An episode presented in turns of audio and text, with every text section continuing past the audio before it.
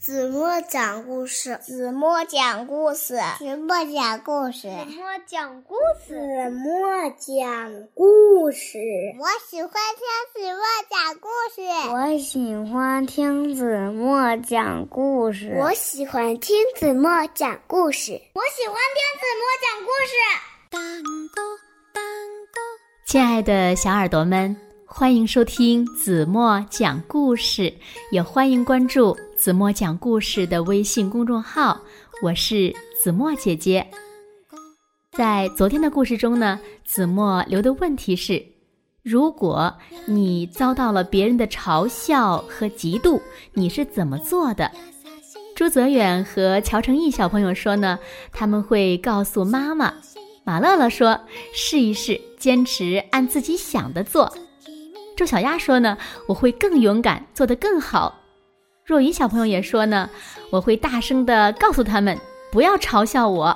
王润佳和发发小朋友说呢，当别人嘲笑的时候呢，可能会有点伤心，但是呀，一定会坚持做自己的。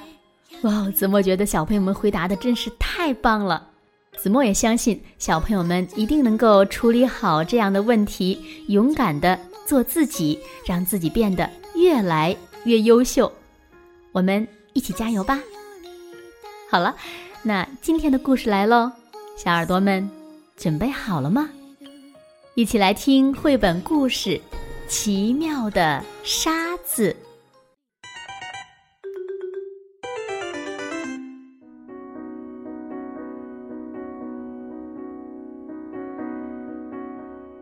小宝，你走路怎么一瘸一拐的？哦，原来是鞋子里进了一粒沙子。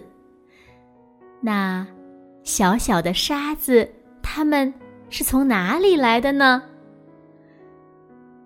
在很久很久以前，它们呀还是巨大的岩石。但是呢，经过风吹雨淋日晒，岩石不断的剥离。变得越来越小，越来越小，最后呢，就变成了沙子。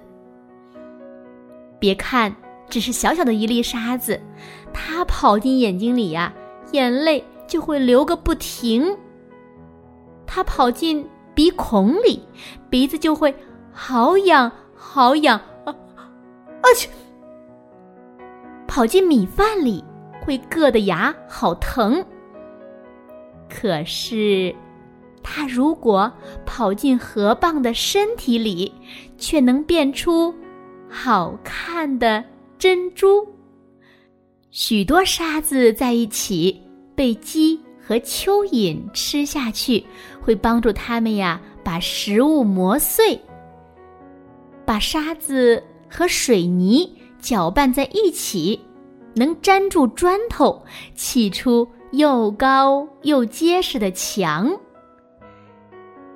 河水流过铺着沙子的过滤池，再经过加工，就会变成干干净净的自来水了。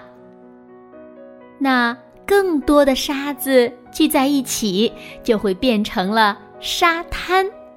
小朋友们有没有在沙滩上？垒过城堡呢？有没有晒过日光浴呢？有没有在沙滩上拾过贝壳、捉过螃蟹和自由的玩耍呢？还有，如果更多、更多、更多的沙子聚在一起，就变成了沙漠。刮大风的时候呀，沙漠里的沙子会被吹到天上，不得了了，沙尘暴来了。不过呢，沙子最害怕森林了。当沙尘暴刮过一排排树林时，风就会变得越来越小，风中的沙子呢就会落到地上。还有还有，含有沙子的土壤种出的西瓜会特别的甜哦。好了，亲爱的小耳朵们。今天的故事呀，子墨就为大家讲到这里了。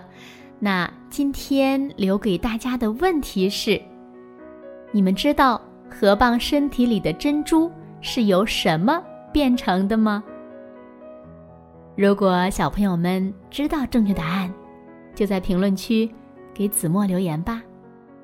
同时呢，也请小朋友们想一想，沙子还可以做什么？好了。今天就到这里吧，明天晚上八点半，子墨依然会在这里等你回来哦。如果小朋友们喜欢听子墨讲的故事，不要忘了在文末点亮再看，因为你点亮的每一个再看，都是对子墨最大的支持和鼓励哦。